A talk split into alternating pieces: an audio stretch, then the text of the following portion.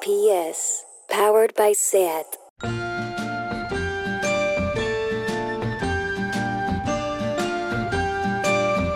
Ever since the day that you went away, you've been sending flowers to me. Send me no Bueno, por favor, Lucía Ligmaer, Isabel Calderón. bienvenida a mi programa, te lo juro. Estoy más contenta que nunca de recibirte en mi saloncito. Qué alegría, qué alegría esta broma una vez más. Nueva temporada, las cosas no deben de cambiar. Claro que no. Eso es así. Si algo funciona, ¿por qué cambiarlo? ¿Por qué cambiarlo? Bueno, hija mía, la verdad que, eh, bueno, no vamos a hablar de nuestro verano, quiero decir, ya estamos en noviembre casi, no vamos a hablar de, de todo este tiempo que tal. Pero fíjate que es que yo ayer eh, jugaba al Trivial, anoche jugué al Trivial, antes de que nos confinen ya en Madrid para siempre y todas estas Ay, medidas horribles, esta señora inmunda, todo esto, bueno. Total. Am, ¿Y sabes qué pasa? Que perdí, casi ganó. Y perdí por una pregunta que te voy a hacer. A ver, cuéntame. Qué fuerte, esto no está nada preparado. Para nada. Lucía. Vamos a ver, pregunta rosa. Ah, quesito ¿vale? rosa, Quesito, quesito rosa, rosa. cine, espectáculos y todo. Cajón desastre. Bueno, vamos a ver, ¿cómo se llamaba el personaje interpretado por Uma Thurman en Kill Bill 1 y Kill Bill 2? La novia. Mm, Bueno, sí, pero tenía un nombre. y ¿Tenía un nombre de verdad? sí. Ah, pues no lo sé. Ya, es que, ¿te puedes creer que no gané yo ayer el puto trivial por esta pregunta? ¿En cuál Y lo ganaron unos amigos míos, dos señores heterosexuales. De verdad. Pues nada, es Beatrix Kido. Ah, no me acordaba en absoluto. Pero ahora que te lo digo, te suena, ¿verdad? Sí. Es que pero, no claro, se y para mí era la novia. La novia. Ya está. The Bride. The Bride. Ya, ya no se nos va a olvidar jamás. Jamás, jamás. Bueno, ¿de qué vamos a hablar? A ver, cuéntanos. Vamos, estamos aquí de vuelta. Sí. Parece que fue ayer que estábamos quemadas, ¿te acuerdas? Pero ahora estamos otra vez quemadas. Estamos pero- en enero y ya estamos destruidas. O sea, estamos en- Del 2022. Bueno, otra vez el otoño de nuestro descontento, no pasa nada, estamos aquí juntas, neuróticas, una vez más. Sí. Eh, hoy vamos a hablar del Zeitgeist. Hemos elegido este tema porque queremos hablar del espíritu de nuestro tiempo. Sí. Capturarlo, que eso es lo que significa eh, este concepto. El Zeitgeist es el clima intelectual y cultural de una era, la nuestra. La verdad es que tengo que decir que tenemos muchísimo mo- eh, eh, morro porque cada podcast, un poquito, hablamos del Zeitgeist eh, nuestro y de nuestra era. ¿No crees? Sí, sí, sí. Cada cosa que abordamos, querida mía, es tan importante y tan, ¿no? Tan lo que importa en este momento. Siempre, siempre lo es. Es así. Bueno, pero bueno, en este caso, pues yo qué sé, vamos a concretar, bueno, vamos a hablar siempre lo que nos dé la gana, el tema no importa, porque, ¿no? En fin, bueno, vamos a ver. El espíritu de mi tiempo, el mío personal, Lucía, lo has dicho antes, ¿eh? mi zeitgeist es la puñetera neurosis. ¿Entiendes? Mm, Bueno, completamente. A las, persona- las personas que tendemos a la neurosis, a ser neuróticas, vivir no se nos da bien, querida. Sufrimos muchísimo. Yo te digo que yo hoy, 27 de febrero, ¿sabes lo que te digo? 27 de febrero, estoy mejor que en las vacaciones, que en verano. Muchísimo mejor. Estás mejor porque es que estás más controlada, más... Estoy con centradísima, Mm, estoy equilibrada. Claro, No estoy como un silbo. Ya. No estoy como, como subidas y bajadas, no. Entonces, como persona tendente a la neurosis, he comprobado que las personas neuróticas nos calmamos en ambientes a los que a la mayoría les causan ansiedad. Es decir, a mí la ciudad, los pitos de los coches, el ruido de la caja del supermercado que no cesa y se cuela por la ventana de mi piso, tilín, tilín, tin, tin, tilín, tilín, me produce paz. Lucía, Lucía. ¿Entiendes? En cambio, Te noto mía- muy equilibrada, sí, no, sí. a ver, estoy muy subida porque ahora que. eh, joder, tengo mucha energía. Empezamos el Claro. podcast, estoy un poco de resaca, el trivial, todo eso, me cabré. Madre mía, que Bebí más de rosa. la cuenta, en fin, bueno. No pasa nada. Bueno, luego jugamos a las películas, haciendo mimo. ¿Pero qué bueno, hicisteis ya- todo? No, ¿Que es que estáis como en teníamos el campo? 17 años. Bueno, da igual, vamos a ver. A mí, que el tilín, tilín me produce más paz, claro, que, por ejemplo, en cambio, el Bikram Yoga, el Yoga Zen, la respiración profunda, el campo de las narices o estar en la playa más de cinco días. Todo esto no hace más que irritarme, ponerme alerta, rara, todo está fuera de control, me pongo de una mala leche que alucinas. Help, for me. Claro, totalmente. A mí el campo también me da un poco de taquicardia Bueno, cuando es voy. que- es que es fuerte que esto. Desconecta, ¿qué? ¿Qué? ¿Perdón? ¿Qué, qué me dices? O sea, bueno, porque vamos a ver, las personas que tendemos a ser neuróticas tenemos una elevada predisposición a experimentar emociones negativas como ira, vergüenza y sobre todo miedo. Y luego vienen las obsesiones que no se van, No que se no van. se van. Hay una espiral de obsesión durante una noche entera. ¿Qué haces con eso? Es Qué que- horror, qué horror. fuerte, Te entiendo tantísimo. por supuesto que sí. Luego, y fíjate que un ligero estímulo en cuestión de minutos puede convertirse en algo demencial. Imagínate en un bosquecito, en una cabañita, con un río y de repente el ruido de un grillo inocente que no cesa. Truco, truco, tru, truco, truco, tru. No, eso lo dice Martino. Y Mari- Ahora, es cri, cri, cri, ¿no? Porque yo hice y no, me, me llamó todo el mundo diciendo, no, es que esto lo dije en, en, mar- en, en, en vostè primer día, no, los grillos no hacen ¿qué dices? Ni truco, dicen cri, cri. Tú sabías, claro. Bueno, cri cri sí. No, pero si lo tienes que pensar un, un rato, me refiero. La sí, la onomatopeya hay que pensarla, pero el otro, el gu, me sonaba más como a, no sé, a, Bueno. un, a un animal moribundo. No importa, lo que sea. Sí. Para mí el campo no es un lugar relajante, es desconcertante. Claro. Un puto grillo que me puede llevar a la ruina mental. Siete días allí. Con insomnio. Que bueno, o sea, Enloquecida. ese ruido, bueno, Ya, por favor, ya, me puede despertar todas las neurosis juntas allí. Claro, claro. ¿Entiendes? Totalmente. Claro, por no hablar, fíjate que este verano, bueno, o en verano, cuando paras tu vida de estrés, de repente, y no sé por qué, te angustias, te angustias un huevo. De Mm. repente llega- llegan los días de vacaciones. Ya no hay estrés, ya no hay nada. Claro, porque tu cuerpo piensa que todavía tienes que estar alerta. Está ahí como esperando que venga algo más, algo más que le tienes que dar. Efectivamente, entonces, bueno, te vas allí a Menorca, efectivamente, te vienen los miedos, las ansiedades, las angustias, y te tiras los primeros días agazapada como una puta tortuga muerta de miedo y de ansiedad en la cala más bonita de Menorca. Tú estás ahí en la cala más bonita de Menorca y tus amigos, que no son personas tendentes a ser neuróticas, es decir, son psicópatas, porque hasta las alturas de la vida elige tu bonobús en la vida, quiero decir, o eres neurótica o eres psicópata, Eso sin duda. déjate de medianías. En el 2020, Por supuesto. ¿Tú qué eliges ser, neurótica o psicópata? Bueno, yo es que soy neurótica. no Pero ojalá cómo- fuéramos psicópatas. Hombre, muchísimo mejor. Ya. ¿Dónde vas tú? Tú elige tu bonobús. Lucía. Claro que sí. Elige tu bonobús. Bueno, vamos a ver, tus amigos son psicópatas porque, bueno, yo qué sé, es, es así, están con las cangrejeras trepando por las calas, ¿no? Y tirándose al agua y saliendo del agua y mueven el pelo felices, mientras tú allí escondida empiezas a recordar todas y cada una de las cagadas de tu vida y no quieres ni bañarte. Y empiezas a recordar cuando Perrete46 en Twitter te dijo que eras una gilipollas y una impostora y de repente crees que Perrete46 tenía razón, que eres efectivamente una gilipollas y una impostora. ¿Cuándo lo van a descubrir los demás? Ah, qué horror. Es que además el Twitter, el Twitter, el Twitter genera tantísima ansiedad. Si te pones a ver Twitter a las 3 de la mañana, eh, te manchaca viva eso. Sí, esto lo decimos en cada programa, pero es cierto. Pero es que es verdad. Y no aprendemos. no, chica. no. Pero bueno, yo ya no tuteo nunca, también lo digo cada Ya, yo poquísimo. poco, yo depende cuando me da un poco de racha así de odio generalizado como estos Sí. días. Pero el otro día estaba eh, justamente viendo una entrevista que le hacían a Hugh Laurie, el de House, Doctor Sí. House y el cómico este, que es maravilloso, y le preguntaban, ¿tú tienes Twitter? Y él decía, no, yo no tengo, yo tengo, soy- formo parte de esta red social que se llama Shh, en la cual yo mm, voy a esc- escribo lo que quiero decir en esta red que se llama Shh, y no lo mando a ningún sitio. Y vivo mucho más feliz. Ya. Claro que sí. Pero bueno, en fin. Eh, estábamos No. con el Zeitgeist, No, pero es que tú compañera. sabes, sabes que Dime. otro día yo en Twitter eh, puse que no había ninguna película contemporánea que me, que me, me hubiera hecho caerme de culo y que por favor que me recomendaran una, una contemporánea, ¿no? no de cine clásico, sino, no, de- yo qué sé, de aquí a cinco años. Claro, cariño. Todo aquello fue tan fuerte, ¿no? Tienes que ver 500 días eh, juntos, que no te digan nada. Te vas a llevar una sorpresa. La Milla Verde es fenomenal. La de Scorsese Scarface es genial. Es como, bueno, mira, Qué, ti- qué tierno, pero sois imbéciles, y francamente, perdón, ¿eh? O sea, no- lo siento, ¿no? Pero bueno, Twitter, ¿por qué puse ese tweet? No debería No, haberlo no, hecho. este no hay que ponerlo, no hay que ponerlo.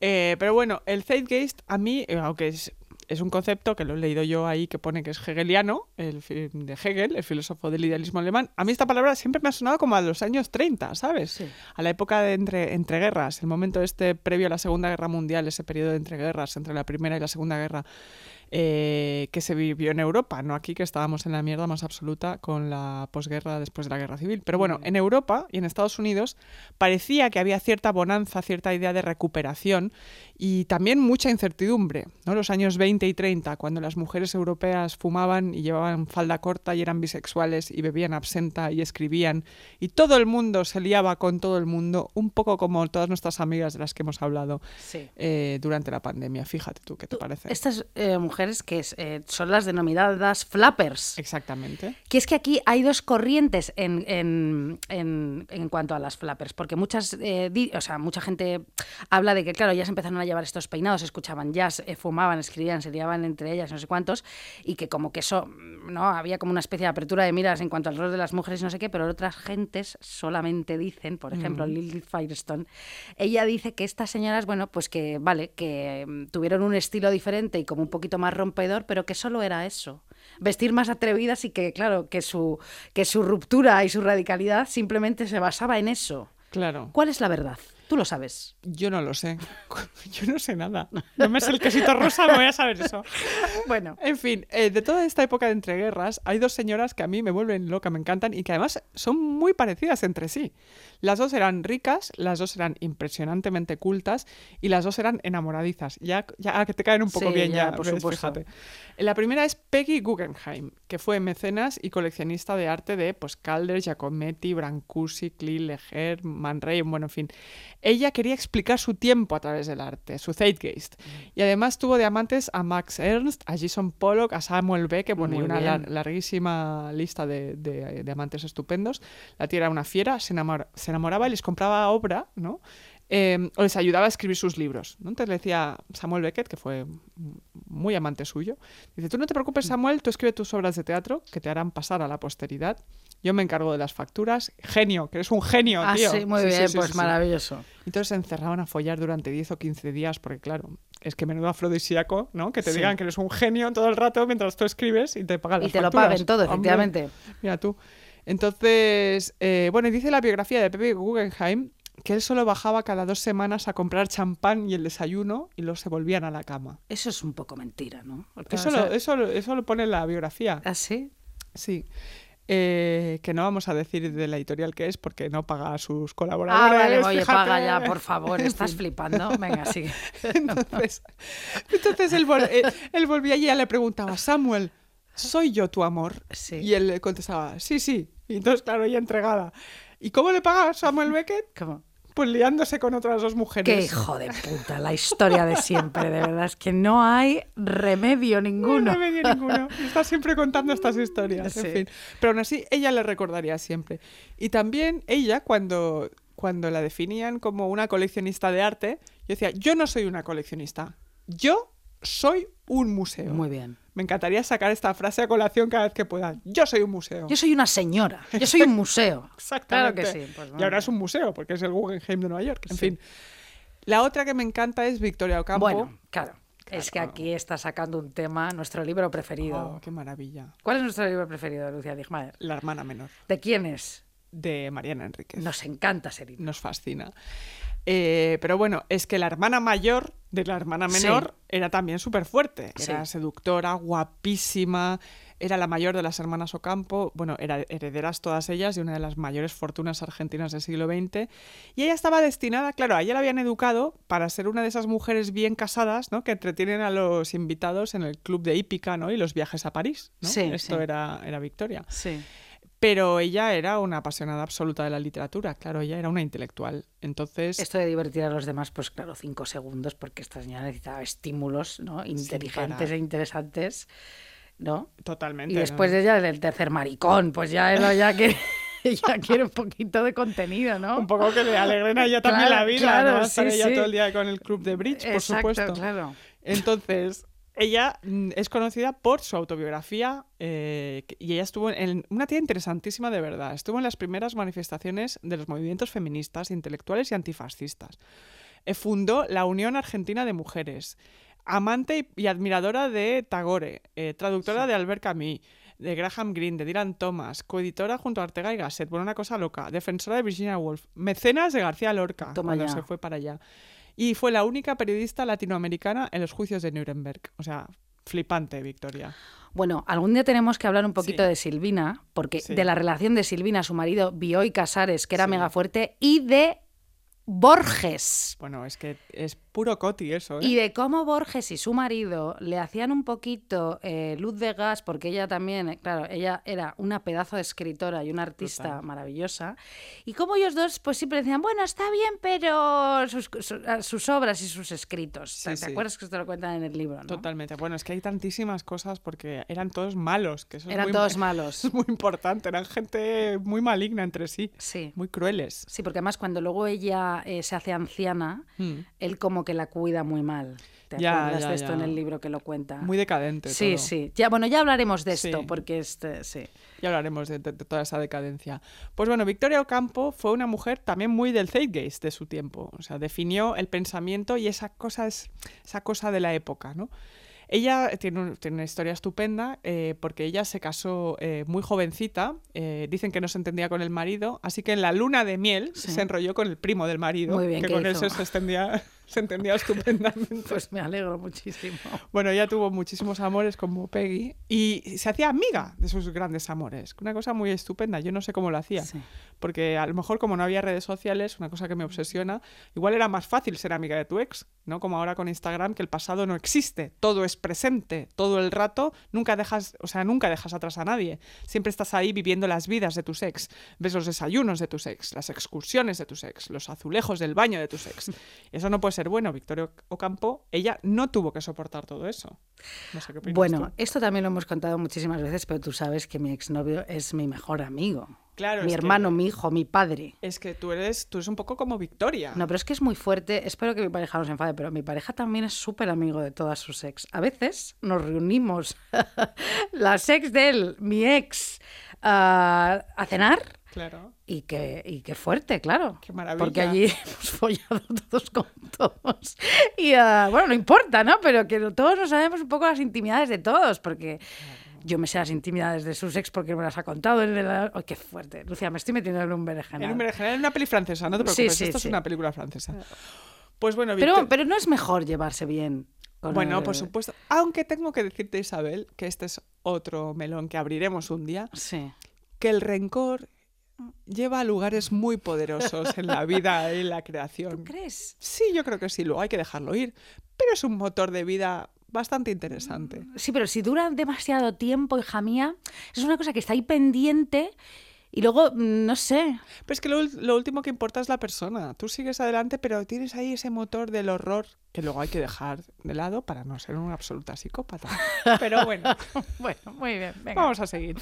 Victoria Sí. eh, se enamoró del el escritor eh, Roger, Roger Calois en Sí. París cuando él tenía 25 años y ella casi 50. Entonces él se fue, ella se lo Bueno, llevó a ella es Buenos una Aires. jefaza. Bueno, no, no, ella es Una, fuertísima. eh, claro, sí. Una tipa estupenda. Porque era rica, también te lo digo, podía Bueno, todo esto. ella claro. podía hacer lo que le daba la gana, ella Sí. se los llevaba, los traía y tal. Entonces el- ella se lo lleva a pasar la Segunda Guerra Mundial a Buenos Aires, que se estaba más tranquilo que en París, por supuesto, hasta que llega la noticia de que eh, eh, Roger eh, tiene un hijo mm, por ahí pendiente con una novia, con Yvette. Eh, y entonces, claro, Victoria súper tranquila le dice a su novio que reconozca a su hija y que se case con Yvette.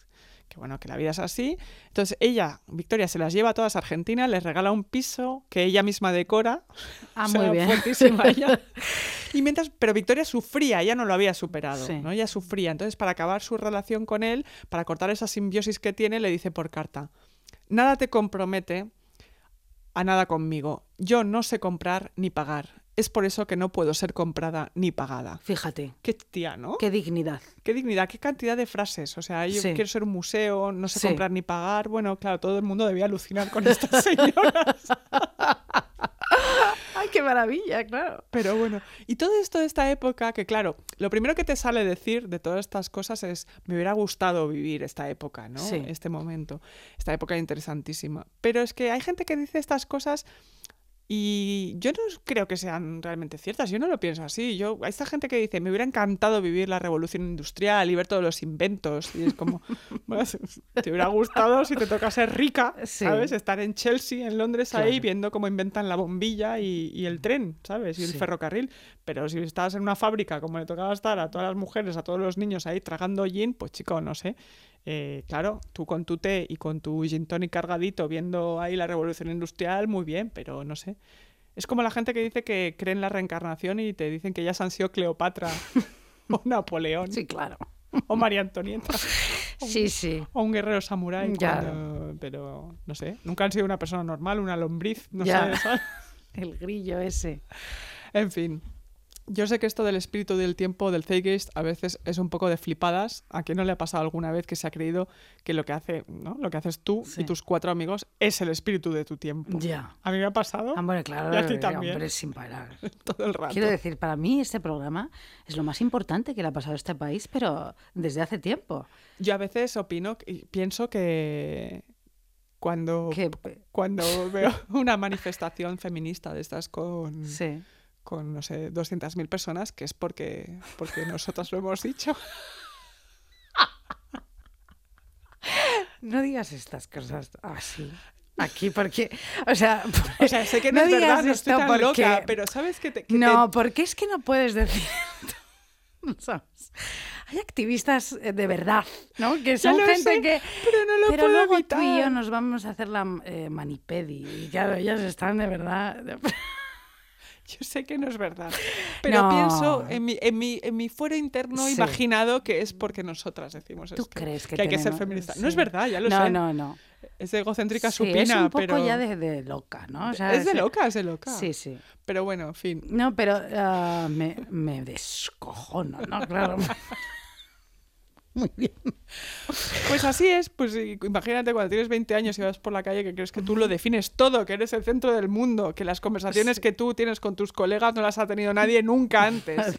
Tú eres el zeitgeist, tú eres el cerebro y te pones música y estás en la gloria y crees que te estás inventando el futuro. Me descojono, claro Pero- que sí. Pero eres una persona, no eres un genio, solo eres una personita. Esa es una personita. Mira, oye papá, oye mamá, Janet, cría cuervos, ¿te acuerdas? Que sí, qué maravilla. Esa canción es preciosa, ¿eh? Es una preciosidad.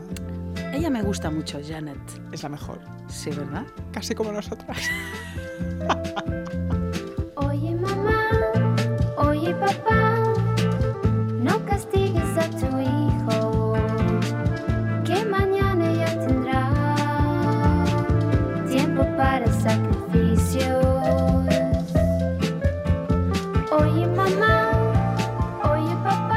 gusta mucho mm, el estribillo, pero bueno, ahí lo dejaremos escucharla ah, en vuestra casa. ¿no? Claro que sí. Sí. Bueno, vamos a ver Lucía Ligmaer. Vamos a hablar de un artista, uno de los más influyentes del siglo XX, alguien que capturó como nadie el zeitgeist de la cultura americana de los años 70. Mm. Esa persona no es más ni menos que Andy Warhol. Buah. Que pereza un poco, también te lo digo, ¿verdad?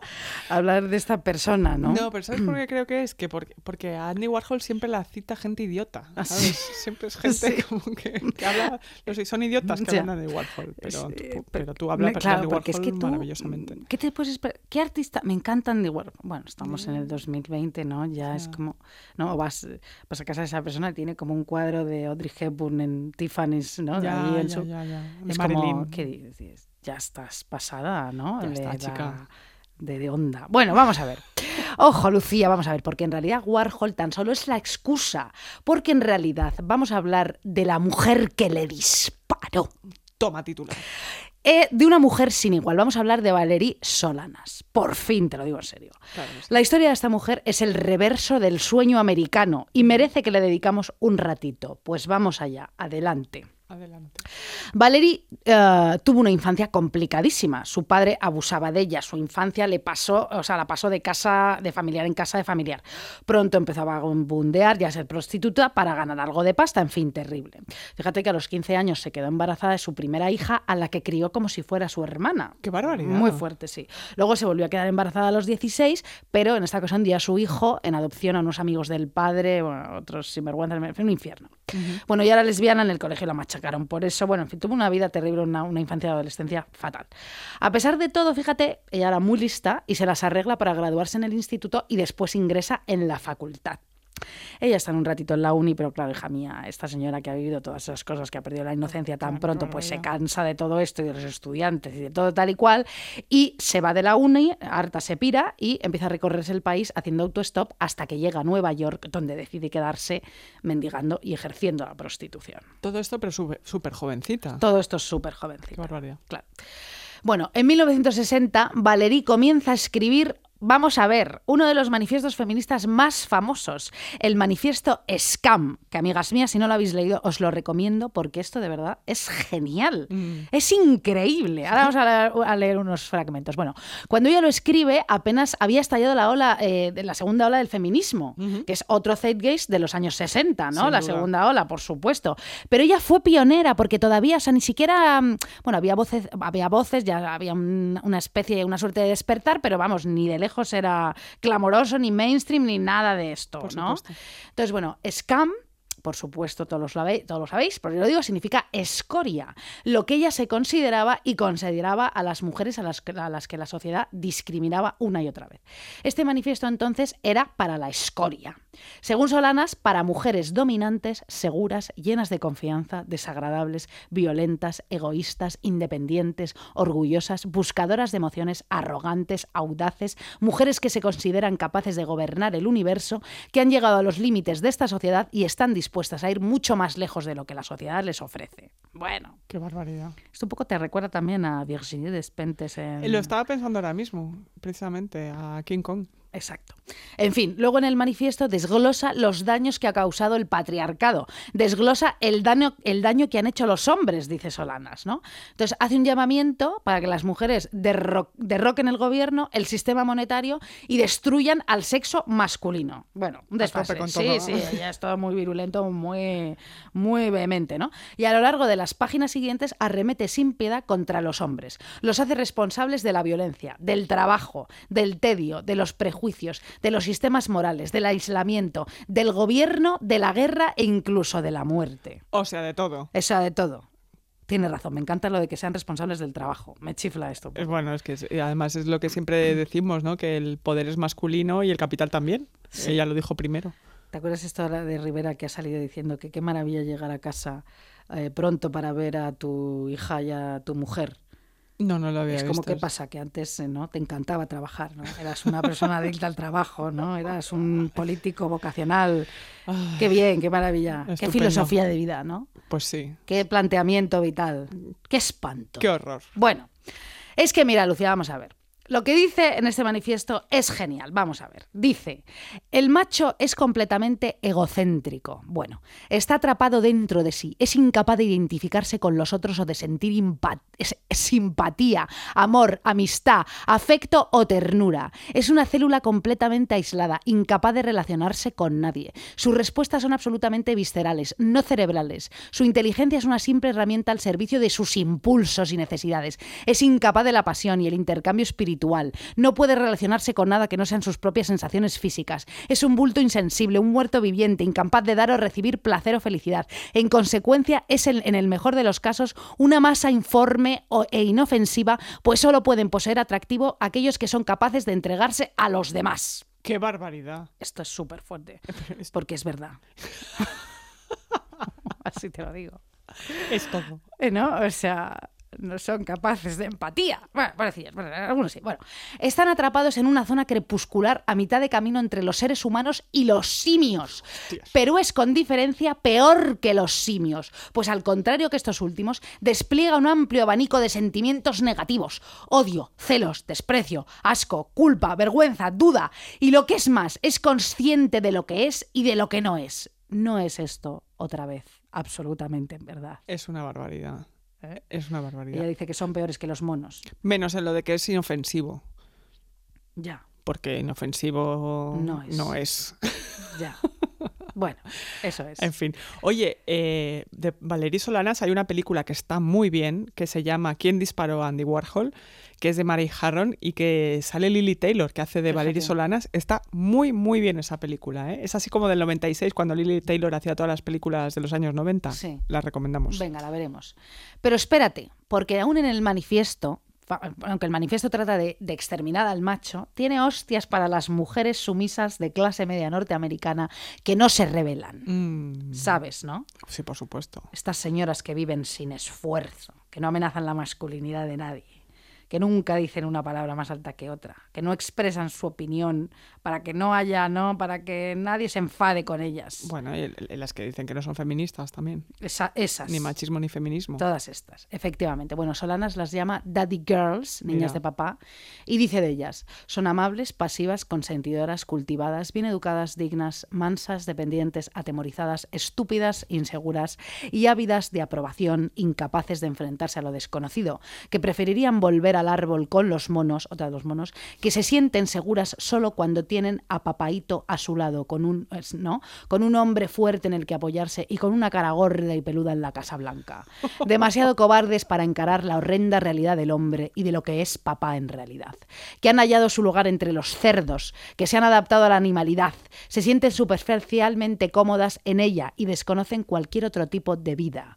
Que han rebajado sus ideas, pensamientos y percepciones al nivel del macho que, carentes de juicio, imaginación e ingenio, solo pueden ser estimadas en la sociedad del macho, que han encontrado su lugar bajo el sol, o mejor, en el fango, ofreciendo un descanso para el guerrero y ejerciendo de impulsoras del pequeño ego masculino y de simples paridoras, que, rechazadas por las otras mujeres, proyectan sus deficiencias, su masculinidad en las demás, a las que consideran solo gusanos.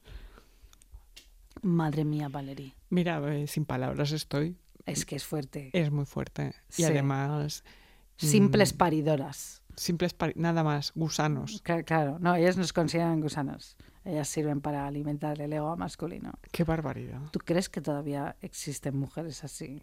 Para alimentar el ego masculino. No, o sea, eh, no lo sé. O sea, como chicas de verdad que no se, no se han enterado, de verdad Pero que... por supuesto, claro que sí. Sí. Hombre, cómplices de- del patriarcado, por supuesto. Lamentablemente es así. Claro, pero si hemos dicho que cuando decimos cosas la gente nos hace caso. Esto es- Es, pero es mentira, Isabel. Es, es una fabulación mía. Bueno, vamos a ver. Claro, ella está cabreada como una mona con estas mujeres porque, claro, ella piensa que si todas fueran scam, sería solo cuestión de semanas que la nueva comunidad se alzase vigorosa sobre los escombros del patriarcado. Mm, O sea, que todas deberíamos hacernos scam. Todas deberíamos. Sin duda, nos van a machacar por hacerlo, pero es así. Efectivamente. Bueno. Sigo con la historia de Solanas y Warhols. Vamos, Por eh, favor. y Warhols, claro, y Warhol. Vamos a ver, corre el año 1966, ella escribe una obra súper pornográfica de teatro que se llama Up Your Ass, por el culo, claro, ella es fortísima, ¿no? Claro. Y entonces no se le ocurre mejor idea que ir a ver a Andy Warhol, al que no conocía de nada, para tantearle y a ver si le produce la obra. Sí. Bueno, vamos a ver, Warhol, por supuesto, se queda fascinado con esta señora tan antisistema, porque además Warhol siempre, bueno, él se sentía súper seducido por esta gente, ¿no? Que bebía en los márgenes completamente, ¿no? Claro. Y ella era eso, ¿no? Bueno, se siente súper cautivado por esta tía tan lista, ¿no? Con ese pasado tortuoso y esa vida tan complicada. Bueno, pues quedan en que hablarían y tal, y en ese tiempo ella termina de escribir el manifiesto Scam también. Ella es muy prolífica en el año 66-67. Bueno, hace un montón de copias del manifiesto Scam y empieza a venderlas por la calle. A las mujeres se las vendía a un dólar y a los hombres a dos dólares, fíjate. Pues muy bien. Hace también muchísimos carteles, se los manda a todo el mundo, a Warhol, a todo Dios, y hace foros, bueno, allí en Nueva York, los artistas, todo esto. Bueno, pasados unos meses contacta con Warhol y le dice, oye, mi obra esta de por el culo, ¿qué hacemos? ¿Me la produces? ¿Me la tal? Bueno, Warhol, apuradísimo, le dice que ha perdido el manuscrito de la obra, es verdad, la pierde, verdad. sí, la pierde. La Factory, bueno, la empresa esta que tenía él allí. Bueno, es que siempre estaban a oscuras, se sí, perdía todo. ahí. se perdía todo allí. Bueno, pierde el, manus- el manuscrito y para recompensarle la movida, pues la mete en dos de sus películas Sí. a ella, ¿no? Con diálogos además suyos, porque además él, él que era muy fuerte, cuando muchas veces hablaba con Valerie por teléfono, la grababa para luego meter las cosas que decía ella tan guays en sus películas. Bueno, es que de todo lo que estabas diciendo de Warhol, es que realmente si hay alguien que. Si hay una definición de vampiro, Sí, claro. era este señor. Sí. vampiro absoluto en el arte, de la gente que tenía a su alrededor. eh, había muchísima gente a la que no le pagaba y que producía un montón de contenido para él. Bueno, pues por eso Valerie mm, le va a disparar. Entonces, luego también, pues hablan de hacer una peli basada en el manifiesto Scam, ¿no? Pero bueno, nada de esto se concreta. Entonces Valerie empieza ya a enfadarse de verdad. Este tío ha perdido mi obra, no me produce manifiesto scam, son todo palabras, todo promesas, yo necesito pasta, sigo prostituyéndome, sigo mendigando, soy un artista, este señor, bueno, está aquí tal. Y entonces empieza a llamarle mm, por teléfono pidiéndole pasta por el manuscrito perdido. También empieza a enviarle cartas llenas de odio sin parar y empieza a presentarse en la factory allí como una desdichada, a gritarle y a decirle de todo. Fíjate que en algunas cartas llenas de odio, pues le llamaba sapo. Le insultaba decía, es un sapo. Bueno, Muy bien, Valerie. Sí, la situación se empezó a poner crítica de verdad y ya le llamaba a todas horas sin parar paranoica perdida, ¿no? Entonces, un lunes 3 de junio, Valerie se va a ver a dos productores para ver si le producen Up Your Ass, ¿no? Y en esa reunión, pues le dicen que no. Y entonces Valerie ya un poquito loca, paranoica y un poquito desquiciada, pues le saca la pistola a uno de los productores, ¿no? Le saca la pistola allí y le apunta, ¿no? Y entonces, bueno, al final la convencen para que se pire y tal, pero mientras se va, avisa, voy a matar a Andy Warhol. ¿Vale? Ella avisó. Lo avisa.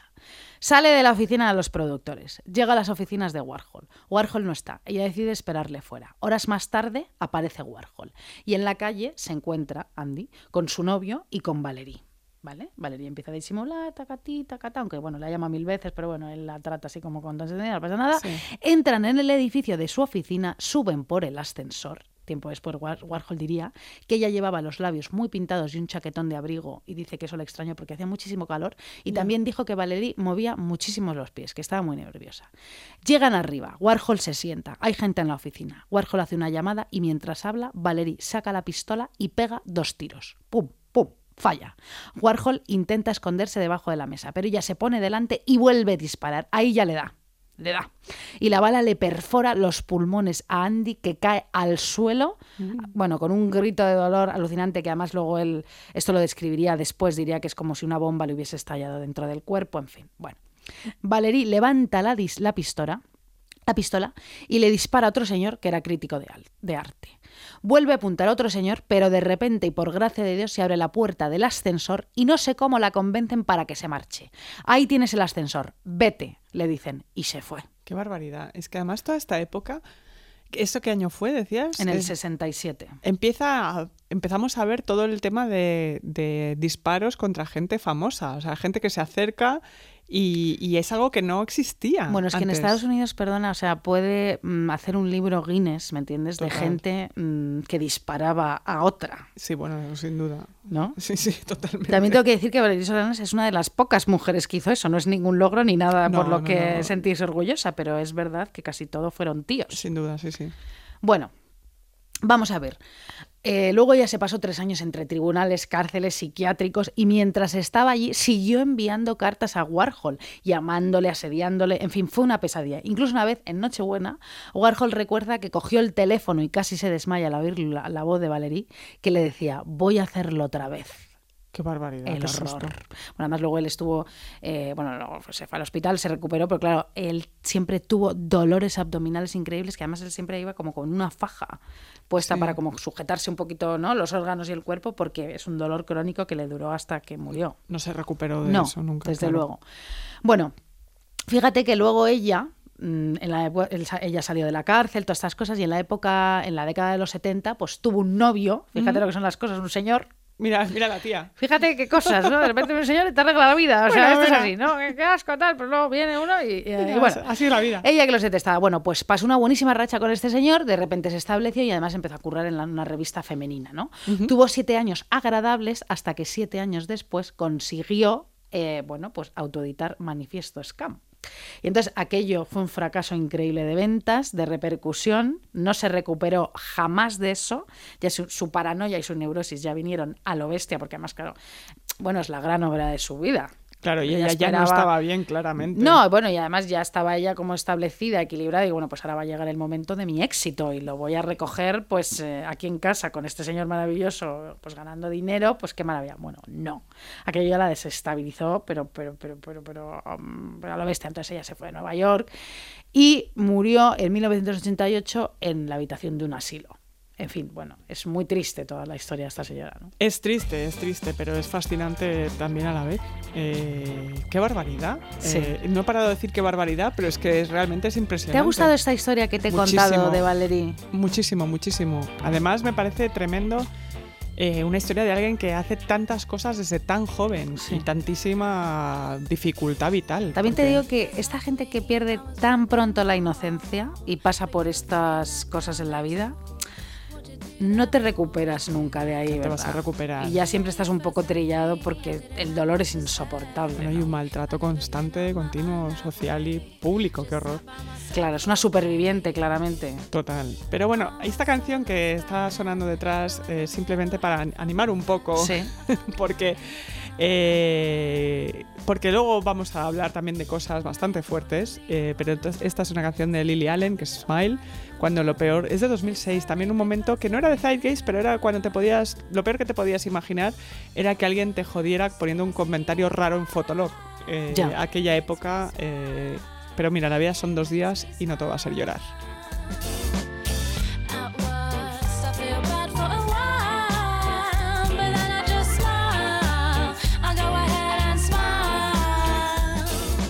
Bueno, pues hay gente que es especialmente buena en captar el espíritu del tiempo. Valery Solanas y Andy Warhol son unos, Sí. pero mm, eh, hay esta gente certera eh, que, que un poco maligna, de la que quieres ser amiga eh, y, no, que, y que no sean críticos con tus actos, porque pueden ser tremendos.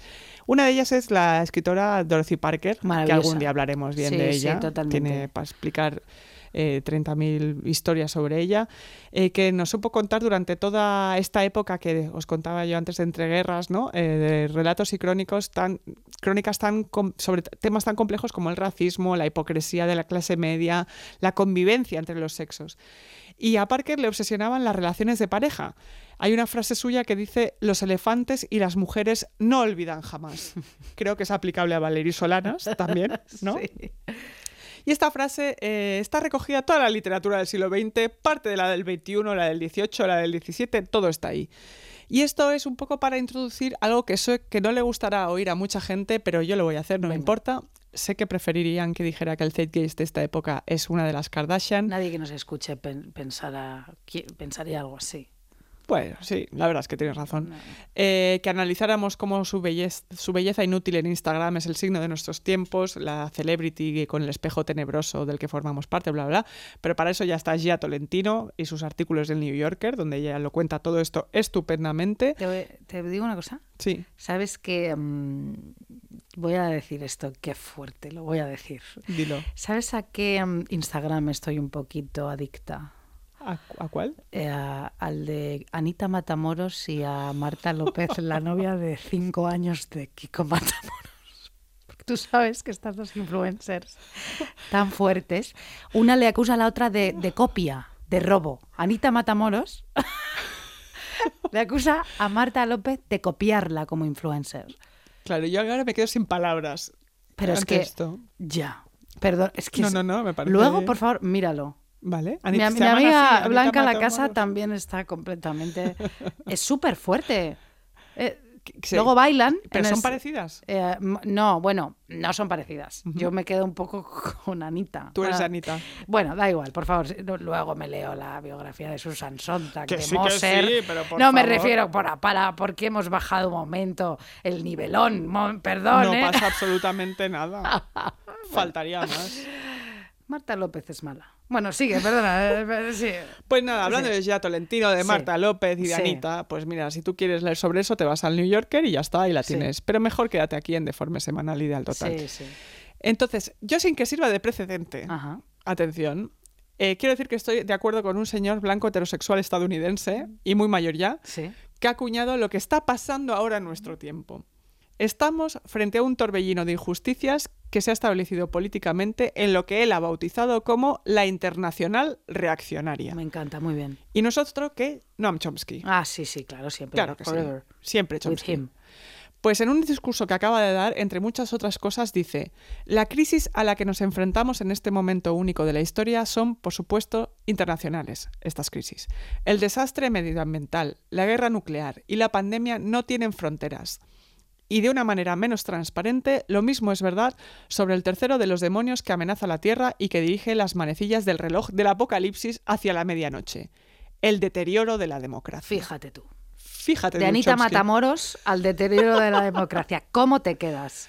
Es impresionante. El discurso es muy bueno. eh, suena un poco como el discurso que haría el último presidente de los Estados Unidos del gobierno del mundo en una película apocalíptica, el último Chomsky. Pero lo cierto es que lo cuenta muy bien. eh, todo lo que están haciendo Trump, sus secuaces en todo el mundo.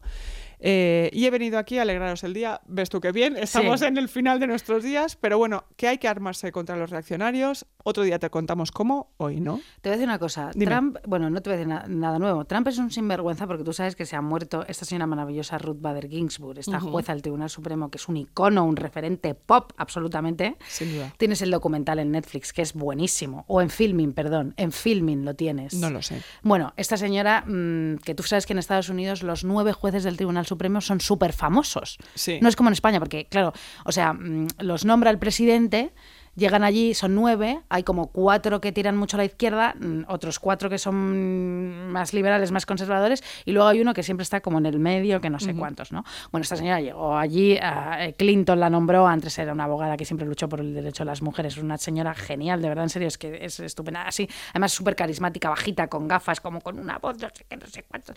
Bueno, pues esta señora se ha muerto ahora, y Trump, en vez de esperar a las elecciones para que nombren el próximo juez de ese tribunal, quiere ya nombrar en, en su, ¿no? en su legislatura a una jueza ultraconservadora Claro. eh, que está en contra del aborto, etcétera, etcétera. Y claro, están los demócratas y todo el mundo alucinado porque este señor es que hace trampas hasta el final. Bueno, no sé qué pasará al final, pero bueno. Bueno, dicen que va a perder, pero ya decían que no iba a ganar en las anteriores y fíjate, se quedó todo el mundo con una cara alu- bueno, alucinando. Por cierto, te voy a decir que esta jueza era íntima amiga de uno de los nueve mm, jueces del Tribunal Supremo, era íntima amiga del más eh, machista, del más homófobo y del más ultraconservador de todos los jueces. Se llevaban fenomenal.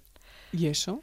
Claro, porque además ella decía que en los debates y, en, y cuando tú querías defender a lo mejor, eh, bueno, ella en, femi- en el feminismo en este caso, ¿no? En, en- los juicios y tal, que siempre había que tener como un tono bueno, que había que no había que gritar, que había que siempre decirlo todo de buenas maneras, de buenos modos. Bueno, era su manera de ser. Nosotras eh, no podemos hacer eso, ¿no? Y entonces salió una amiga suya que era muy interesante en el documental diciendo, Claro, es que yo no podría hacer lo que hace esta señora Ruth Bader Ginsburg siendo amiga de este señor homófobo machista horrible, porque es que yo ya no puedo ser amigo a estas alturas de nadie de derechas. Claro, decía claro. la abogada. Claro, que no, o sea, que, con- que no se puede, que realmente hay tal grado de confrontación Sí, lo que con pasa toda es que tú gente. fíjate verte todos los días en la oficina que te sientas al lado de este señor, que a lo mejor es un cerdo, pero contigo es un señor educadísimo y maravilloso, qué cosas más fuertes en la vida, qué dilemas todo el tiempo, ¿no? Es que ese es un poco el dilema ético de nuestro tiempo, Sí. sinceramente, así es. Eh, pero bueno, todo esto de todos estos políticos aterradores, todo esto que contabas de Valery Solanas, me recuerda mucho a esta cosa de la masculinidad tan bestia, a la historia de uno de mis libros favoritos y el pollo que se montó alrededor de él, que es Intimidad Bueno. de Hanif Kureishi. Hemos dicho hoy dos libros que son impresionantes, ¿eh? Qué maravilla. El de Silvina Ocampo, Mar- Mariana Enríquez. Por cierto, yo tengo que también decir una cosa. La voy a decir también. Este es el programa de las confesiones, ¿no? Del Zeitgeist. Nos van a matar. Ah, este libro de Mariana Enríquez que todo el mundo está leyendo, Mm, ¿cómo se llama? Nuestra parte de la noche. sí. Eh, yo, mira, me encanta ella. Me he Sí. leído, vamos, por favor, todos estos cuentos de terror góticos, todo esto. Mariana, eh, Silvina, pues yo no he conectado con ese libro. Tú sabes que a mí me ha pasado lo mismo. Ya lo sé, por eso lo estoy diciendo, para no sentirme sola en, Es este, tremendo. en este desierto de arena en el que me estoy metiendo. Mira que nos gusta, Sí. pero yo me he quedado encallada ahí. A ver, está fenomenalmente escrito y seguramente que si pusiésemos un poquito de esfuerzo y, y Sí. dejásemos de pensar en nosotras mismas por un segundo, a lo mejor entraríamos en la historia. Pero es que es verdad que, hija mía, yo es que ya solamente leo eh, literatura, o sea, solo leo eh, confesionalidad Ya. feminista, bueno, no, ni siquiera femenina. Confe- confesionalidad, y, porque te ah, encanta. Y ensayos, sí. Sí, sí, a mí me pasa un poco igual, que, que hay cierto tipo de literatura la cual que exige más esfuerzo, porque Sí. exige que, que- que te imagines un mundo entero, Sí, que ella te lo está planteando ahí estupendamente. Sí, sí. es nuestro problema. Es nuestro problema, No el de. Mariana. Madre mía, ¿qué daño ha hecho eh, Bob Esponja y todo esto que va a, dos, va a, a ve- a 20 kilómetros por hora, ¿no? Total. Claro, todo esto nos ha, nos- nos- se nos ha metido en la cabeza. Sin duda, sin duda. Puede ser este el zeitgeist en realidad. La dispersión. No, y, y to- y todo este dinamismo de, de la rapidez ahora de las cosas y la inmediatez y toda esta historia, ¿no? Sí, sí, realmente es así, porque si no, no, se explica. Pero nosotros somos dos viejas pellejas, y no lo digo por la edad, perdón, lo digo por, por nuestra manera de ser y vivir.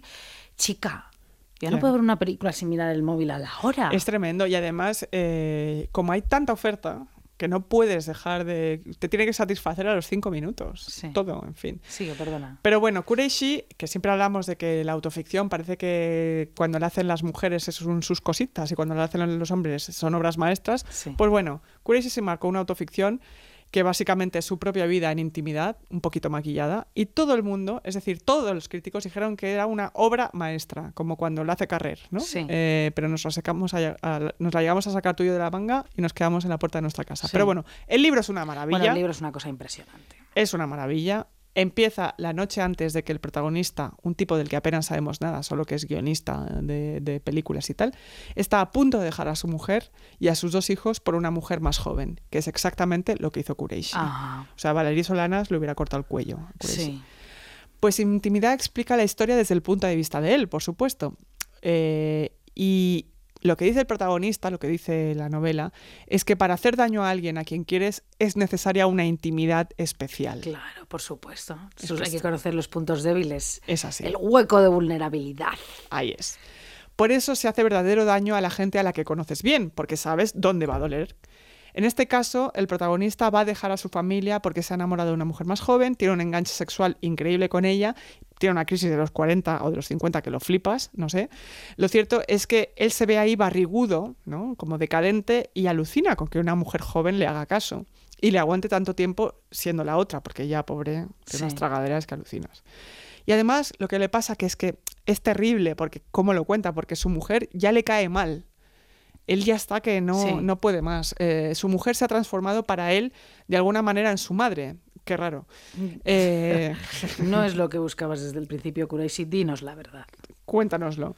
Y eh, claro, él cuenta como el gran problema del deseo en el matrimonio es que ya no puedes desear algo que ya tienes. ¿no? Es la gran tragedia de la que él se pasa el rato hablando con sus amigos sobre eso, que todos le dicen quédate, quédate en casa, no seas idiota, esto pasará, y él dice, él no, él no, él no puede, ¿no? Entonces él dice que ya, como ya lo tienes, ya no hay incógnita. Entonces cada día se pone excusas para no irse.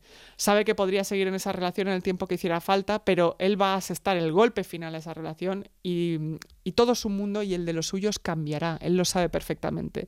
Se da cuenta de que está a punto de hacer muchísimo daño Sí. a los que le rodean, a la gente a la que quiere, y siente, que es lo que te cuenta el libro, que ese daño que él hace es lo que le convierte realmente en adulto, ¿no? En dejar Sí. de lado a esta madre que se ha creado en su imaginación. Bueno, muy fuerte, todo es fuertísimo. Mira, este libro de verdad eh, parece escrito por una mujer, te lo digo en serio. No, porque es un libro tan autoconsciente de lo que está Sí. viviendo, de sus sentimientos, de lo que sentía antes, de todo. O sea, lo, lo- lo disecciona tan absolutamente al milímetro.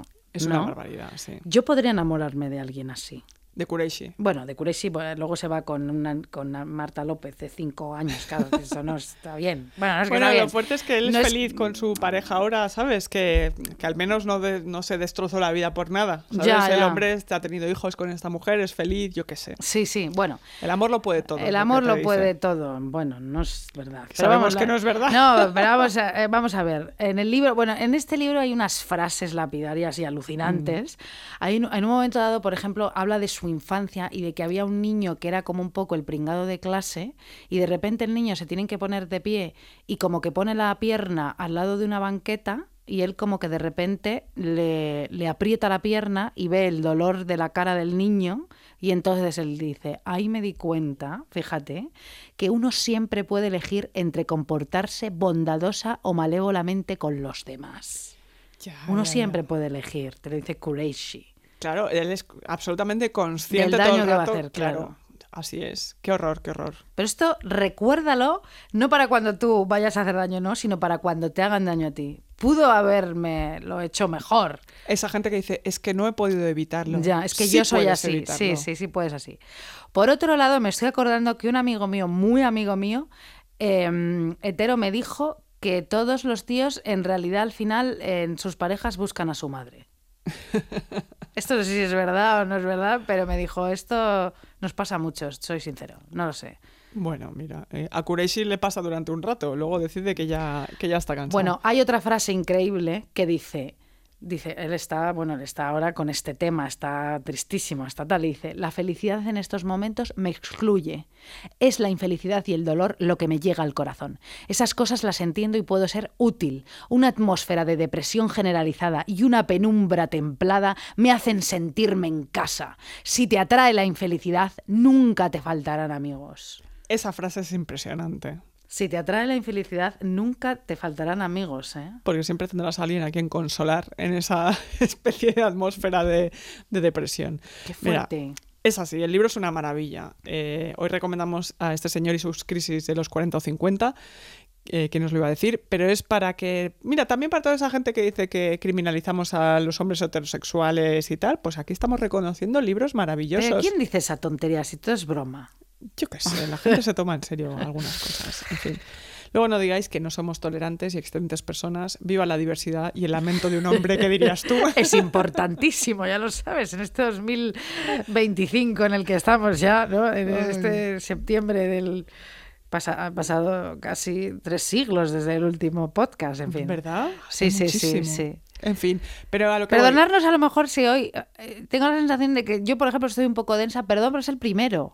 Eh, hay que recuperar el ritmo, sí. Aunque estamos- bueno, bien, bien, estamos hablando de cosas muy interesantes. Continúa. Estamos haciéndolo todo estupendamente. Muy bien, ya lo En sabes fin, tú. más allá de la novela, que es hipnótica, eh, la necesidad de sentirse vivo, más allá de la vida idílica y burguesa en, en la que vivía, eh, claro, él se lió con un- su amante joven, escribe esta novela y su exmujer, claro, lee el libro.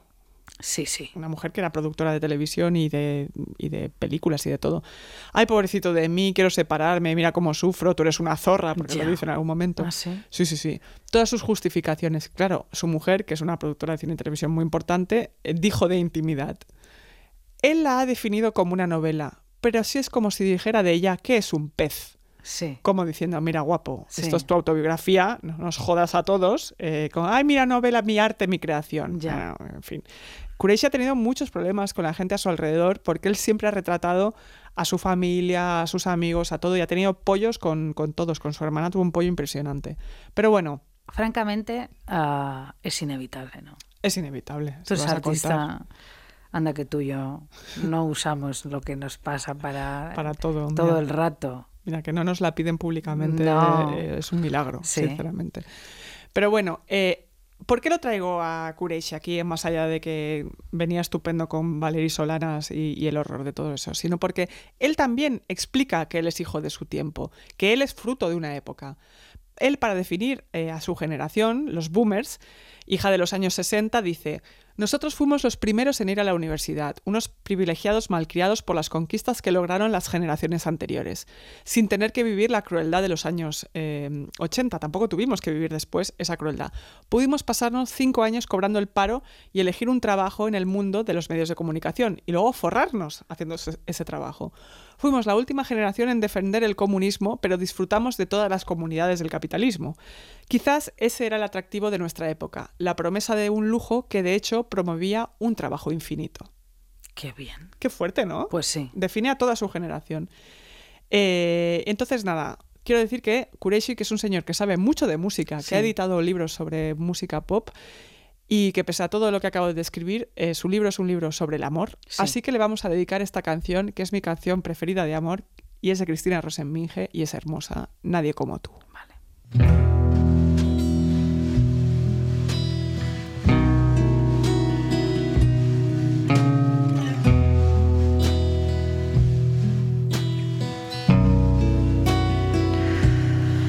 Bueno, vamos a ver, hija mía. Tú estabas hablando de los 60. Sí, Me encanta esta canción. es hermosa, es que es hermosa. Es la mo- es- yo creo que es una de las canciones de amor más bonitas que hay. Bueno, es que Cristina. Es una Esta es maravilla. la segunda canción ya que ponemos de Cristina. Claro que sí. Se nos ve un poco el plumero. Y más que se nos verá. Sí. Bueno, vamos a ver. Eh, efectivamente sigo con los 60 norteamericanos. Yo estoy con Norteamérica hoy, pero me da igual. Muy bien. Eh, yo hablo de lo que quiero. ¿Sabes? Entonces, hoy mi Zeitgeist es América, Norteamérica en los años 60. Me parece muy y bien. hablaré de otra cosa. Claro. O sea, vamos a ver, es una época que me entusiasma. ¿Qué le voy a hacer? Podría hablar de Francia, que tú ya sabes que es a mí lo que más me gusta del mundo.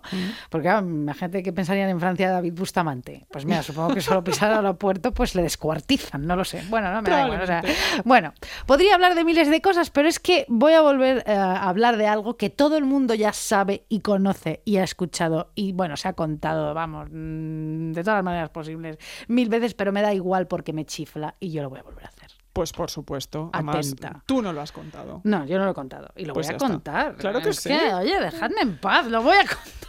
¿Qué es esto? Ahora tengo que hablar de qué. O sea, voy a hablar de esto. Pues claro. Ya está. Ah, Bueno, vamos a ver. Piensa en la posguerra en Estados Unidos, ¿vale? En finales de los años 40, principios de los 50. Fíjate que en Estados Unidos, después de una guerra, hija mía, tienen un crecimiento económico bestial y demencial, ¿no? Como en Sí. este momento que te estoy hablando, de una prosperidad alucinante donde se consolidaron además los estados de bienestar en Occidente, sobre todo en Norteamérica, insisto. El Zeitgeist en ese momento, finales de los 50, era el materialismo, el consumismo, gastar, gastar, gastar. Se ha acabado la guerra, invierte en electrodomésticos, en coches, en casas en los suburbios, en cortinas, en alfombras, en vasos, en jarrones, ¿entiendes lo que te digo? Invierte en esa vida que se supone que va a ser maravillosa, ¿no? Sí. Bueno, la situación de las mujeres, eso sí, es de las peores que ha vivido la historia en los años 50, porque efectivamente se acaba la guerra las mujeres otra vez a casa. Súper conservadora esa época. se potenció muchísimo tanto en la publicidad como en las narrativas, bueno, en cualquier narrativa, ¿no? Y en, to- en todas partes esa idea de la mamá en casa cocinando con el mantel aquí, ¿no? Atado, ¿no? Eh, cuidando de la familia, del señor que vuelve a casa, etcétera. Una época de las más devastadoras para las mujeres. Además, fíjate que esto enlaza con, ¿te acuerdas cuando hablamos de Silvia Plath? Sí. Que es justo ese momento, de finales de los años 50. La edad media con la que se casaban las mujeres, la edad media eran los 20 años Pues en Estados fíjate. Unidos. Ultra conservador todo. Horrible. Bueno. Pero ¿qué pasa? ¿Qué pasa? ¿Qué pasa? Pues que llega Jack Kerouac y su En el camino on the road, eh, ¿no? Mm, Que es un coñazo de libro, lo digo desde aquí. que yo me leí con veintitantos. Y pensé, pero este, este, este peñazo de libro, ¿no? Total, total. Pero bueno, en fin, fue toda una revolución, ¿vale? Finales del. del- eh, o sea, pues esto, a principios de los 50, ¿no? Sí. Fue toda una revolución, un éxito de ventas, un torbellino. Llega la generación Beat, que en palabras de Kerouac era una generación de hipsters locos e iluminados que aparecieron de pronto y empezaron a errar por los caminos de América. Graves, indiscretos, haciendo dedo, harapientos, beati- beatíficos, hermosos, de una fea belleza beat. Beat, que quería decir derrotado y marginado, pero a la vez colmado de una convicción muy intensa Unos intensos. unos hipsters indies bien. Bueno, todo esto sale en contrarreacción a toda esa cultura de consumismo, de la casa en los suburbios, del coche, de los 400 hijos. Pues bueno, los rebeldes de esa época, ¿no? Por supuesto. Hija, la Biblia era el puto on the road. Pues bueno, ¿qué le vamos a hacer? Es lo era que- lo que era lo que había. Bueno, empiezan a tomar drogas, descubren el bop, que entonces era un jazz más rompedor, más vanguardista, tuvieron iluminaciones interiores, eran pobres y alegres, fueron procetas de un nuevo estilo de la cultura estadounidense, un estilo nuevo completamente libre de influencias europeas. Esta contracultura beat era mega americana. Mucho. Que, por ejemplo, en la cultura de todas estas subculturas y esta contracultura de, de que, de que empiezan en el underground, luego de repente cala muchísimo en la sociedad de masas, en el mainstream. Por ejemplo, mira, este que se murió, ¿cómo se llama? Este Charlie. No. ¿Cómo se llama? Joder. eh, eh, Dean. Este. James Dean. Ja- James Dean, joder, que es que no me sale. El look beat. Totalmente. Por antonomasia, la camisa blanca, los vaqueros, bueno, Marlon Brando, motorista en esta película, ¿te acuerdas de los moteros con Sí. el, bueno, todo, El todo este look, ¿no? toda esta movida, bueno, luego va calando, se quedan estas cosas, bueno, ellos Sí, eran sí. superamericanos, pero con pensamientos de libertad y de juventud. Sí, además es que eh, a mí la generación Beat hay cosas que me gustan mucho, que los poetas Ginsberg y tal, me Sí, interesa más. Aullido. A mí- sí, a mí como, como a ti, Kerouac, me parece un peñazo absoluto. Pero me, me interesaban mucho ellos, que eran todos muy amigos y fueron amigos durante toda su vida, eh, pero íntimos, así que no se separaron, eran realmente hasta que se murió el último con 90 años, todos borrachuzos, todos drogadictos, eh, todos se amaban, habían sido medio, habían sido medio novios algunos entre sí, pero todos unos historiones. Y en esta era, además de la bomba atómica, que sale mucho en toda su obra. Eh, yo creo que han hecho más mm, daño los fans de los Beats, un poco como lo de Warhol antes, Sí, que los Beats. Beats en sí. Fíjate. Que nombre que sí, que los beats nos caen bien. Que, Son maravillosos. hija mía, es gente contracultura totalmente No. Entonces, bueno, Kerouac se convierte un poco en el padrino de la contracultura, ¿no? Entonces, mientras efectivamente los americanos se levantaban e iban a currar y luego volvían en coche a sus casas en los suburbios y perdían su identidad. Entonces, claro, los jóvenes conectaron con lo beat buscando entidad, efectivamente, ¿no? Los beatniks iban a las cafeterías a jugar al ajedrez, a leer poesía y esas cafeterías, esas mismas cafeterías se convirtieron en una especie de campos de pruebas para los cantantes folk que tampoco los soporto, pero bueno, ¿qué le vamos a hacer, no? Entonces muchos empezaron a comprarse guitarritas y banjos y a dar el puto coñazo a todo el mundo, que yo di un poco al que vino con su guitarrita, que le cogía las cuerdas de su guitarra y se las metería por el culo, te lo digo así, pero bueno, da igual. Imagínate allí en Greenwich, en Greenwich Village, Village, porque esto pasa en Nueva York, por supuesto, con todos los beats y todo esto, bueno, pues allí renace un poquito la música folk, de ahí surge el concepto cantautor, allí aparece Bob Dylan y el resto es historia, ¿no? Sí, todo esto, ¿no? Bien. Después ¿no? de la revolución Bob Dylan, el mundo de la música se traslada al oeste, a Los Ángeles. Esta época me gusta más. A Laurel Canyon, hija mía, que sí, por si no lo sabes, pero tú sí lo sabes. Allí vivían todos los artistas y todos los bohemios y todos los cantantes. Allí se establecen Mamas and the Papas, The Doors, The Birds, Frank Zappa y forman esas comunidades abiertas, todos juntos tocando, follando, creando desfase, mezclando el folk con el rock y el pop, ¿no? A tope. Allí todos amigos, Eric Clapton, Johnny Mitchell, David Crosby, todos vivían cerca, todos con su guitarra de los cojones, pero no importa.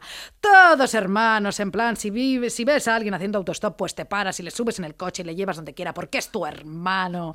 Y todo esto, por supuesto, pasó a una cultura de jóvenes que menospreciaban a los adultos, ¿vale? Pero sobre todo unos adultos que odiaban a los jóvenes y su rebeldía y sus ropas y su música moderni. Qué barbaridad. Todo esto te lo cuenta muy bien dos documentales de Laurel Canyon, que Efectivamente. realmente vivían todos a dos calles los unos de los otros. Eran ¿no? sí. Era como un pueblillo eso. Fíjate que allí vivía Brian Wilson, que es mi preferido de Beach Boys. Bueno, claro. Que no es muy Laurel Canyon, pero no importa porque era un genio impresionante y allí crea Genio ese total. disco impresionante. Bueno, da igual. Esto ya, ya lo hemos hablado. ya- da igual, da igual, Bueno, da- bueno, pero mira. Mientras, eh, ya estamos en los 60, ¿eh? Mientras en Los Ángeles se ponían ciegos de marihuana, en San Francisco experimentaban con cosas más fuertimels, con drogimels fuertimels. Ahora verás. Perdón. Sí, es que ahora en mi grupo de amigos hablamos así. Ah, muy bien. Como con Mels, al final. Bien. Mels, Fuerti Mels. Muy bien. No sé. Lo vas a gente popularizar. Absurda. No, ya, ya, ya se popularizó. Bueno, no sé. Sí. Bueno, vamos a ver. Ken Kesey, el señor que escribió la novela de Alguien voló sobre el nido del cuco, tuvo mazo de éxito y todo esto, vendió muchísimos libros, pero no se hizo famoso por eso. Este señor, en un experimento financiado por el gobierno en un hospital en Stanford, probó el LSD y ya se volvió tururato. Le cambió la vida. Entonces se vuelve a San Francisco, a Frisco, a San Francisquimel, y creó él una comunimel en su chaletimel. Y allí Allí otra vez un montón de artistas a ponerse cieguimels de LSD. Mira ¿Me bien. entiendes? Mira Entonces, bien de ahí el libro de Tom Wolfe, Ponche de ácido lisergi- lisérgiquimel. ¿Vale? Lisérgico. A ver, lo del, LSD de verdad lo cambió absolutamente todo, ¿no? Entonces llega ya la generación psicodélica. Paramos de la, pasamos de la generación beat a la generación psicodélica. San Francisco, Flower Power, los hippies, paz y amor, fuera Vietnam, fuera el materialismo, todos follamos con todos. Kissy era su gurú, el Mesías. Pensaba que el ácido les iba a permitir alcanzar la verdad. Fíjate que en esa época, ya te digo, él lo trajo, se hizo su comuna, el SD.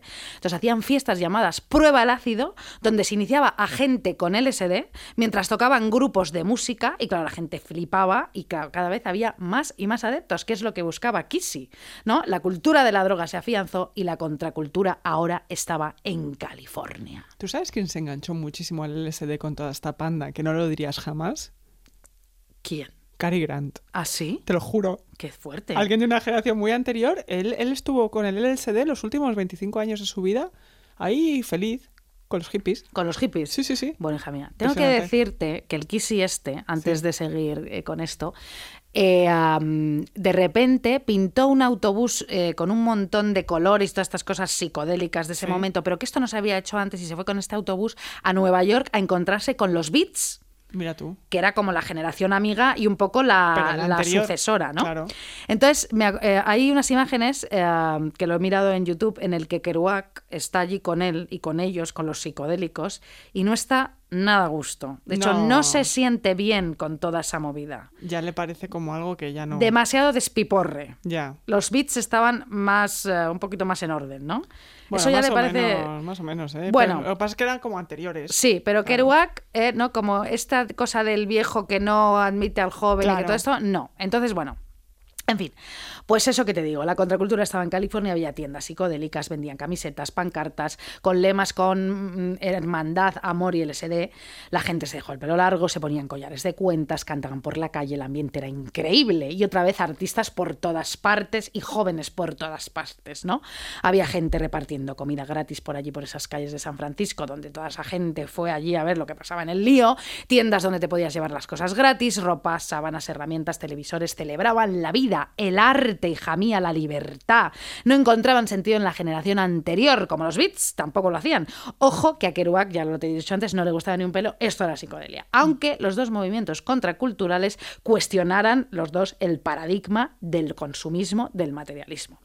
El epicentro de todo era Hyde Hasbury, en San Francisco. Ahí estaba todo el mundo, como te decía. La tensión entre el gobierno y la gente empezó a ser evidente. Los jóvenes contra el sistema. El alcalde de San Francisco estaba que trinaba, mandaba a la policía una y otra vez, una y otra vez. Es que es que ahí se juntan dos momentos muy fuertes que suceden todos en el 68, ¿no? Que es el verano del amor por un lado, pero ya una, una cuestión muy bueno, tensa. yo te estoy hablando ya de antes del 68, o sea, todavía, o sea, quiero decir, estos fueron seis, eh, siete, ocho años Sí, sí, sí, de pero toda que- esta generación psicodélica allí a tope, ¿eh? Pero el verano del amor no se Sí, supone sí, que es justo en. San Francisco Sí, ese final, ¿no? Sí, sí. De hecho, mm, vamos a hablar ahora mismo de esto, Ah, por favor, efectivamente. por no para favor. nada. Bueno. Allí ya te digo, todo fenomenal, además en ellos eran pacíficos, por supuesto. mm, En fin, al final como que la gente, mm, el propio alcalde, los policías, como que empezaron a aceptar todo ese movimiento porque era gente que no traía nada malo, todo Claro. lo contrario, era una comunidad que se cuidaba entre sí y que no montaba ningún pollo ni ningún problema. Bueno, hicieron un festival en Monterrey, fue un éxito absoluto, hubo muchísima gente, cantó, fíjate, una Janis Joplin que aún no era famosa, todo el mundo flipó, todo el mundo allí fenomenal, bueno. Eh, claro, y se- allí se dieron cuenta en, Mo- en Monterrey que este movimiento hippie, aunque a ellos no les gustaba para nada que les llamaran hippies, porque la verdad, allí había muchísimos intelectuales y todas esas ideas pacíficas en contra de toda esa mierda que pasaba en ese Sí. país, pero bueno, Creo que ahí fue en Monterrey donde Jimi Hendrix quema la bandera de Estados Unidos, ¿no? Eh, y que una sí. guitarra, no, Sí. sé si, no sé si fue en este o en Woodstock, pero bueno. O en uno de esos. La cuestión es que, claro, allí se dan muchísimas, mm, se dan cuenta muchísimas comunidades de que este movimiento existe en muchísimas ciudades. Y en, much- en, en- en Miami, mm, en Nueva York, incluso en Londres, hay muchísima gente de estas comunidades que viajan a Monterrey, claro, se encuentran todos los hippies juntos y están dando cuenta que este movimiento alcanza más de lo que ellos creen en High Hasbury, en, en- San. Francisco. Bueno, la cultura de masas, claro, se apropió de muchísimas de las cosas que esta gente proponía, ¿no? La marihuana entra en la clase media de lleno, la gente también cambió su pensamiento sobre el aborto, sobre los anticonceptivos, llega la píldora, esto que dices tú de efectivamente, bueno, el amor libre, el sexo y todo esto. La gente tiene sexo ya antes del matrimonio, ya no es algo que, que- que sea un tema tabú. Y los jóvenes, o sea, bueno, es una generación que desprecia, pero vamos, o sea, mm, de lleno la generación de sus padres Claro, es que el cambio tan brutal. represiva, exacto. El, El cambio, cambio es brutal, por eso todo esto se fue mm, al extremo, ¿no? Las flower powers, bueno. Bueno, pero Haight-Ashbury, efectivamente, con los años y con este, con este revuelo, empieza a convertirse en un lugar desagradable para sus habitantes hippies y para toda esta gente que vive allí, ¿no? Entonces empieza a llenarse de periodistas, de autobuses turísticos, empiezan a cabrearse muchísimo, ¿no? Toda esta gente que vive allí se hartan y entonces se van al campo y allí crean comunas. Que ya sabemos que siempre salen muy bien. ¿Así? No, es una Bueno, no no sé, sé, no lo sé. Bueno, ¿y qué pasa? Que en 1969 llega Woodstock, ¿vale? Más de 500.000 personas, aquí ya fue la leche, ya tú sabes, pero fíjate, fíjate tú, que Woodstock fue el principio del fin. Ah. Claro, mucha gente se puede pensar que, claro, que esto está en medio de toda esa etapa, ¿no? Y qué tal, pero fue el principio del fin, es, marcó el final, ¿no? Seis meses después de Woodstock, que es donde yo creo que está Jimi Hendrix quemando la bandera y la, y la, La guitarra. y todo esto. Bueno, todo esto fue un éxito. La gente de Woodstock estaba encantada con los hippies, que decían que eran súper amables, que habían llevado comida además para todo el pueblo, que se habían organizado fenomenal, que era gente súper amable, súper cariñosa y estupenda. Claro, ahí todo el mundo mm, haciendo de todo. Bueno, Tú sabes que en Woodstock eh, se ha comprobado que hay, era un pueblo granjero. que hay tres veces más de gente que dijo que estuvo en Woodstock de la que hubo en realidad. Ah, claro, pues de fíjate. que fueron a fardar a sus hijos de durante había décadas. en Woodstock. Bueno, seis meses después se celebra el famoso festival de Altamont, ¿no? Que ya hablamos de este festival. Bueno, sí, ¿no te acuerdas cuando Grey Gardens, los que hacen el documental de Grey Gardens, hacen el documental de este festival de los. Rolling Stone? Los Pero bueno, allí ya se lía parda. Allí ya se lía parda. La gente iba pasadísima de drogas y de alcohol. Este evento es recordado por la violencia extrema que allí ocurrió en el concierto de los Rolling Stone, porque fueron ellos los que promovieron este perdón, evento. En el concierto hubo un homicidio y tres muertes accidentales. Dos por accidentes automovilísticos y uno ahogado en un canal. Y todo, fíjate, fíjate qué cosas, porque los Rolling Stone, ¿no? que como digo, promo- promovieron el, produjeron el evento, contrataron para la seguridad a los ángeles del infierno, a los moteros. ¿Te acuerdas esta...? Qué gran idea. Claro, No, pero es que ya lo habían contratado en Woodstock y ya en, en el de Monterrey anteriormente, y es que estos moteros se llevaban fenomenal con los hippies y no había salido mal. Pero aquí, hija mía, ya salió aquí. Es que fue un mm, descontrol Fue un ¿no? descontrol. Bueno, estos motoristas pirados la liaron total. Los hippies, bueno, pues les, les, les confrontaron también. Bueno, aquello quedó recogido en este mítico documental Give Me Shelter, del que ya hemos hablado aquí, de los hermanos Mails, los mismos que antes hemos dicho que hicieron Great Gardens. Y ya sí que sí, este festival supuso el final del sueño hippie. Bueno, y aquello, y ya para, para rematar, lo de. Charles Manson. Bueno, ese es el final total. Ese es el final total. La introducción de la violencia. Exacto, de 10 años de droga, de sexo y efectivamente de rock and roll, pero de ideas absolutamente revolucionarias y de una juventud, mm, vamos, mm, que, que- que- que- que- que se plantó a sus mayores y les dijo, mire, Hasta señor, aquí. Es- a somos mí la lavadora, claro, yo no quiero una lavadora, yo quiero ser libre y, y, ah, ¿no? y quiero aspirar a más que a tener una casa en los suburbios. Por supuesto, yo creo que yo no quiero una lavadora. Yo no quiero una lavadora. Lo más importante. Sí. Es así. Tú no decías no sé qué de Joan Didion, que me has dicho antes del programa, lo de las... Ah, bueno, que todo esto queda recogido también en, en los artículos ¿no? que, que recopiló Joan Didion de cómo hay un momento en cuando se empieza a oscurecer todo este sueño hippie, que es que hay muchísimos chavales que se van muy jóvenes de sus casas, Sí. eh, como con 13, 14 años, incluso mucho antes, niños, niños que en busca del sueño hippie se van de casa y quedan en, en manos de quién sabe qué. Y Didion lo cuenta muy bien en, en uno de los de sus textos cómo se encuentra a niñas que están puestas del SD con 8, 9, 10 años. Sí. ¿no? Bueno, claro, es que los hijos de estos hippies que estaban en esas casas y en esas fiestas estaban completamente desatendidos porque sus padres entendieron que, mm, claro, la vida del suburbio no tal, pero chico, tienes una responsabilidad, ¿no? Pero bueno, se dejaron llevar por la corriente del momento.